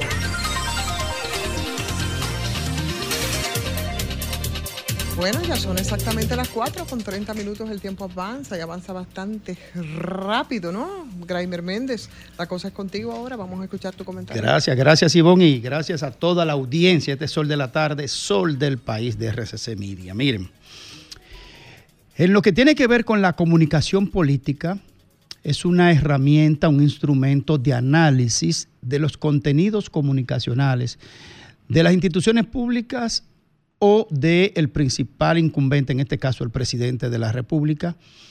En otros países es muy habitual hacer análisis de la comunicación verbal y paraverbal o no verbal de los presidentes. Y eso es importante porque a veces se mide la situación temperamental de un momento determinado de un hombre o de una mujer, si es el caso, que toma decisiones que nos afectan en algún sentido, bueno o malo, a todos. Entonces, por, lo- por eso hay una serie de profesionales en el mundo de la, de la sociedad y los países más avanzados que constantemente están haciendo eh, eh, evaluación eh, profesional del paralenguaje de los presidentes. Y eso es importante porque nos permite calibrar de por qué ciertas reacciones. Y esto lo digo porque yo he estado observando al presidente Luis Abinader en algunas actitudes y comportamientos que me dicen que algo le está preocupando. Algo le preocupa al presidente. Porque en ciertos momentos se ha tornado, inclusive en un modo, y esto lo digo con todo respeto, es un análisis eh, político, no personal, un tanto iracundo en algún momento. Y solo por mencionar un, caso, solo por mencionar un caso, me llega a la memoria el caso con Colombia Alcántara, cuando se produjo la situación en la frontera con Haití, que mucha gente vio una sobreactuación en el plano militar y en el lenguaje político, desafiando a un país como Haití que no respeta nada ni entra en entendimiento y cuando entra en entendimiento luego viola los compromisos. Ese es el comportamiento del liderazgo haitiano. Y él desafió a Haití de que no iba a haber comercio hasta que no detuvieran ese, la construcción de ese, de ese eh, canal, que no es un canal, es casi una represa. Bueno, Haití no le hizo caso, siguió construyendo y que no iba a haber comercio hasta que él no, eh, no se detuviera eso. Bueno, pues se abrió el comercio, el presidente finalmente tuvo que tragarse su palabra con relación a ese tema. Y en un encuentro en la semanal, Colombia Alcántara le narró la situación en ese momento y el presidente como que se molestó con ella y él, y él le dijo, bueno, ya sabemos cómo va a terminar esta película, presidente. Entonces le dijo, bueno, si usted se sabe la película, cuéntela usted. O sea, o sea, no era la forma del presidente responderle a una periodista. Y ahí se notaba que estaba un poco molesto. Y así ha habido otros momentos en el que el presidente se ve desafiante. Aquí mismo en esta cabina, eh, al, compañero Pedro Jiménez en el Sol de la Mañana, evidentemente que el presidente también comunicacionalmente lo atropelló, sin necesidad. Y Pedro Jiménez se manejó con cierta cordura, para decirlo de alguna manera, ya que es el presidente de la República y está invitado a este, a este equipo comunicacional de RCC Media. Ahora, ha habido dos temas en esta semana que me siguen diciendo que al presidente algo le preocupa. Es lo siguiente. Cuando se produjo eh, el tema del, del doctor Huázar Gómez, totalmente violentados sus derechos, nos quejamos de qué tipo de policía nacional es que tenemos y a dónde carajo ha ido a parar la dichosa reforma, porque la policía hace actuaciones constantes que parece que no se está derramando la teoría y la argumentación en el dichoso proceso de reforma. A la policía no le está llegando nada por la forma en que se comporta, es evidente, que nos tocará muchos años todavía. Y el presidente habló, Homero Figueroa, habló por boca del presidente, que se autorizó la, la, suelta eh, inmediata de, del doctor Huázar Gómez. Evidentemente que es un fallo jurídico, una, un tema como de, de, imposición del poder sobre otro abuso de poder. Desconocieron el presidente de la República y Homero Figueroa, que fue el que sacó la cabeza, de que una vez que a un individuo se le han violado sus derechos y entró en el sistema carcelario, es una competencia del sistema de justicia, no del presidente. Y él ordena la libertad desconociendo que ese era un papel del sistema de justicia, porque ya entró en el sistema. Es el Ministerio Público que tiene que dar las instrucciones correspondientes procesalmente hablando, explicar el proceso en su argumentación de por qué lo tiene que poner en libertad y finalmente lo hizo y lo ejecutó. Es decir, que el presidente se apresuró porque el tema estaba ganando demasiado relevancia en los medios, en las redes sociales y una ira colectiva de la rechifla al acto de violación del doctor Guasar Gómez. Y luego también lo que tiene que ver con la ley del DNI, el presidente se despacha de manera extraña. Dice, yo no estoy involucrado en eso, según reportó el listín diario, en que él dijo en San Francisco de Macorís, y hay una serie de argumentaciones hechas por el periódico El listín diario. O sea, cuando usted dice yo no estoy involucrado es porque es algo pecaminoso, se aproxima mucho a un acto delictivo o un acto delictivo en sí. Que no está involucrado en eso, presidente, pero fue de su despacho que salió la propuesta de, de la ley del DNI para el Congreso Nacional y se aprobó con una serie de violentaciones a la Constitución y a otras leyes ordinarias como tiene que ver como lo de las Fuerzas Armadas y el Ministerio Público, violación de derechos en varios artículos de la Constitución. Y usted fue que puso su firma diciendo que sí, que usted estaba de acuerdo con esa ley y se despacha con que usted no está involucrado en eso.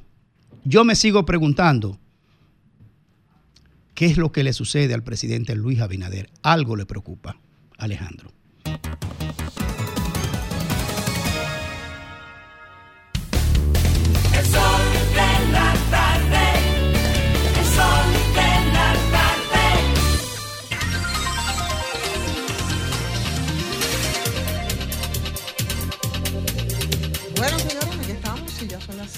4 con 36 minutos en este sol de la tarde, el sol del país. Federico, buenas tardes para ti, mi querido. Gracias, buenas tardes, Ivonne, buenas tardes, colegas y amigos que nos ven y que nos escuchan.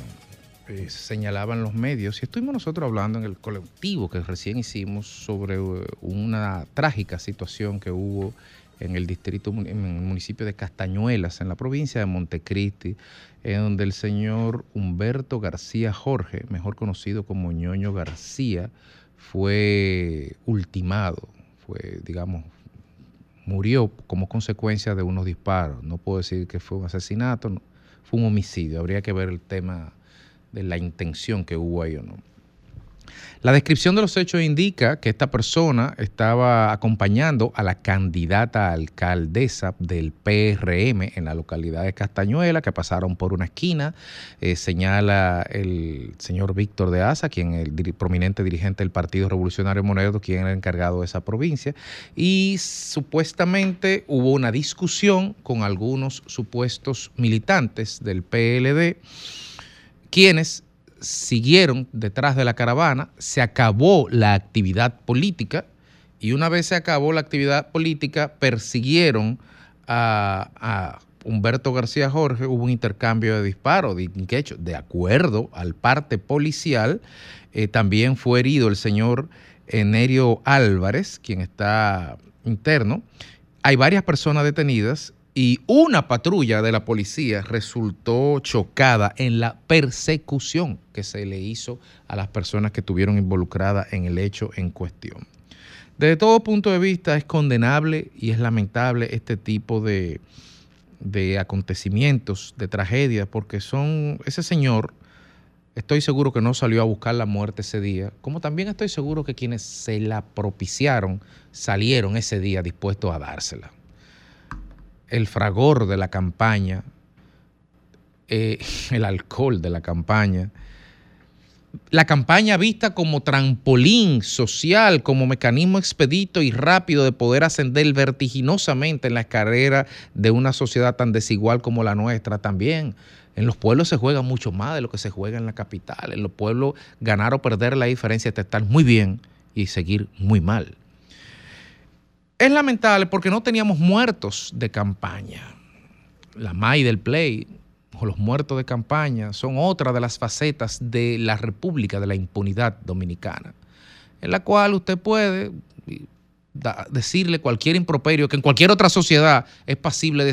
de- en el Japón feudal era pasible de, un, un duelo o en otras sociedades pasible de, demanda por difamación e injuria, pero la MAI del Play eso se queda ahí. Y los muertos de campaña también se quedan ahí. Y uno no sabe si alegrarse o, pero sentirse preocupado por estas cosas. Y digo alegrarse porque, bueno, quizás de la forma en que como sociedad ajustamos y nos enfrentamos y reaccionamos ante este tipo de supuestos, quizás eso nos permite cierta distensión social, cierta válvula de escape que como sociedad a medio y largo plazo nos han evitado caer en el colapso de un quiebre social. Es una hipótesis, no lo estoy afirmando. Ahora, quiero que quede claro algo. Políticamente, esta no es una sociedad violenta. República Dominicana no es una sociedad violenta en términos políticos, no es una sociedad violenta como México, no es una sociedad violenta como la centroamericana, ni como la colombiana, ni remotamente. Ni hay las, la- las querellas de siglos de resentimientos, de sangre, de raza, como la hay en la sociedad andina, por ejemplo, o 30 mil muertos debajo de la alfombra, como en Argentina, o 3 mil muertos eh, sin, in- in- eh, con total impunidad, como en Chile. Aquí no hay tanto odio, aquí no hay tanto, tanto ardor y tanto deseo por ajustar cuentas. Esto no es parte de nuestra identidad, de nuestra estructura, de nuestra idiosincrasia. Esas son cosas que pasan en campaña y que no deberían pasar. Por eso, precisamente porque siempre ha pasado, y de hecho, tendremos que hasta decir que este es el primero en esta campaña. Increíblemente, y soy siendo irónico con el mayor de los respetos, estamos hasta evolucionando, que a tan pocos días apenas tengamos un hecho sangriento. Pero esto no es tampoco caldo de politización, porque esto no es un tema ni de PLD, ni de PRM, ni de Fuerza del Pueblo, ni del Partido eh, Re- Revolucionario Americano o el Partido Reformista de su tiempo. Esto es un tema que pasa en todas las campañas. Y lo que tiene que hacer las direcciones de los partidos políticos, en primer lugar, uno, hacer un gran acuerdo que siempre se hace, pero quizás estamos tan acostumbrados en una zona de confort de tanta tranquilidad que no, no hemos, no le hemos prestado. La, la campaña se está haciendo de forma tan pacífica, aún sin contenido, y tan vacía, porque no hay contenido, que no le hemos prestado atención a ese tipo de cosas. Ahora, en los pueblos sí pasan otras cosas. Entonces, el liderazgo de los partidos políticos en el país tiene que sentarse en una mesa y mandar una señal inequívoca a su dirigencia, a sus militantes, de que esa no es la forma de hacer campaña y que hay cosas que es mejor dejar pasar y que hay cosas que se pueden resolver con palabras y no de manera violenta. Estamos debajo del radar en términos de violencia, así que este es el momento quizás que una declaración de esa naturaleza podría ser el mayor homenaje a las personas que en tantas campañas perdido la- han perdido la vida y que hechos así no deberían pasar.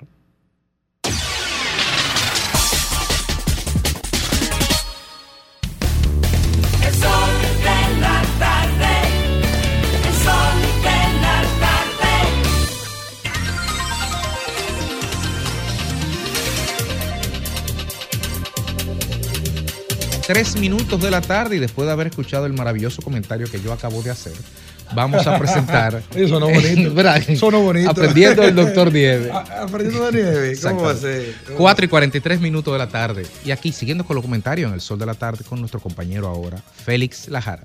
Muchísimas gracias, Federico, el poeta. Miren, la política dominicana es una política eh, como tal, como concepto, rica, porque tiene muchos matices, los partidos políticos, muy divertidos. La campaña aquí, aunque a usted le moleste, en los barrios, en los pueblos, la gente se la goza. Y eso es parte ya hasta de la cultura. Los procesos políticos dominicanos son parte de la cultura de la gente, porque la gente en los procesos políticos, por lo menos en los pueblos, se goza su campaña política como que es un acto, una actividad, una feria o lo que sea. En esta etapa nos enfrentamos o vamos de frente a una elección municipal que tiene una característica nueva porque va eh, desapartada de las presidenciales que por muchos años, primero, primero en un periodo, un- en un amplio periodo, estaban eh, separadas, luego se juntaron, luego vuelven a separarse con un espacio de tiempo de dos a tres meses. Ahora estamos que este próximo 18 de febrero vamos a ver quiénes serán las nuevas autoridades a la alcaldía en, a la alcaldía y a los distritos municipales en diferentes partes del país. Y vemos que el activismo político ha- ha subido a su máximo nivel.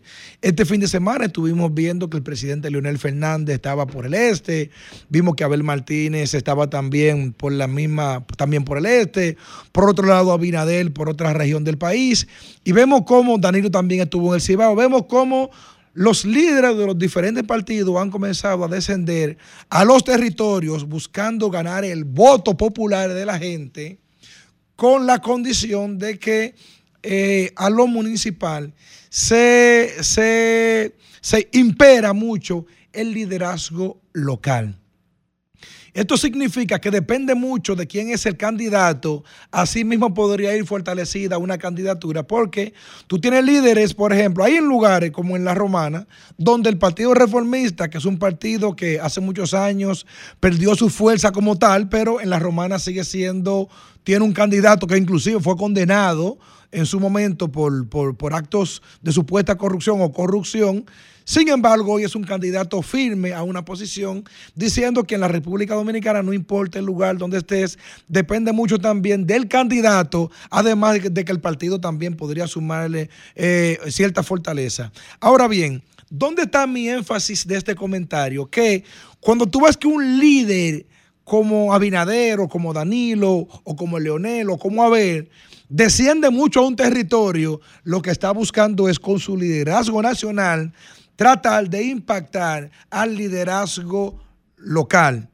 Si se fijan, Luis Abinader, lógicamente, presidente de la República, ha salido, ha salido a sus anchas por todo el territorio nacional tratando de impulsar a sus candidatos locales. Inclusive hay un famoso comercial que salió en redes sociales donde expresa, hablando de un solo gobierno, refiriéndose en este caso a los alcaldes que también están compitiendo a esa posición.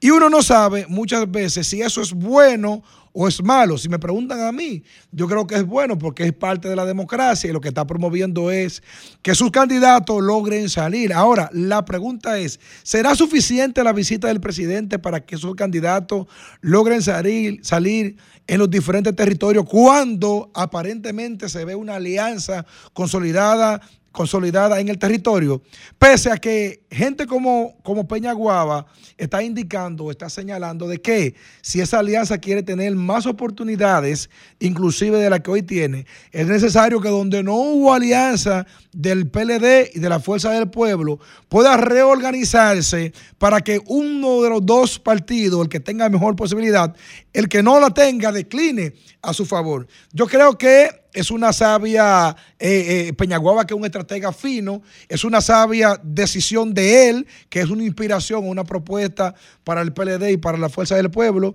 pero lo que sí es evidente que aparentemente se ha comprado en todo el territorio nacional de que depende de cómo le vaya a los partidos políticos y a los candidatos en febrero, podría ser el camino para trillar a mayo. Por eso vemos cómo Abinader ha ido de manera insistente, por ejemplo, a Santo Domingo Este, donde aparentemente todas las encuestas dan ganador al candidato, en este caso del PLD, eh, Luis Alberto, pero en el día de ayer también vimos cómo el presidente Leonel Fernández fue y le levantó la mano a su candidato Julio Romero, que ha sido muy cuestionado en cierto momento. Pero todo esto ocurre porque a la sabienda de que en función de cómo lleven ese caudal de votos en las diferentes candidaturas, principalmente en los cascos urbanos de cada uno de los pueblos, saben que eso le podría ayudar mucho, principalmente a un nuevo rol que se ha incrustado en la sociedad dominicana, o más que un nuevo rol, un término llamado percepción. Aquí ahora mismo en la República Dominicana ya no importa inclusive qué es la verdad o quién tiene la razón, sino cuál es la percepción y qué cree la gente de lo que está ocurriendo. Pero ahí vamos.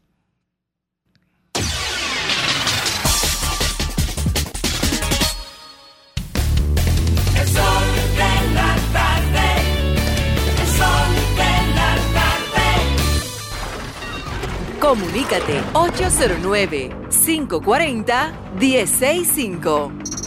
1-833-610-1065 desde los Estados Unidos. Sol 106.5, la más interactiva.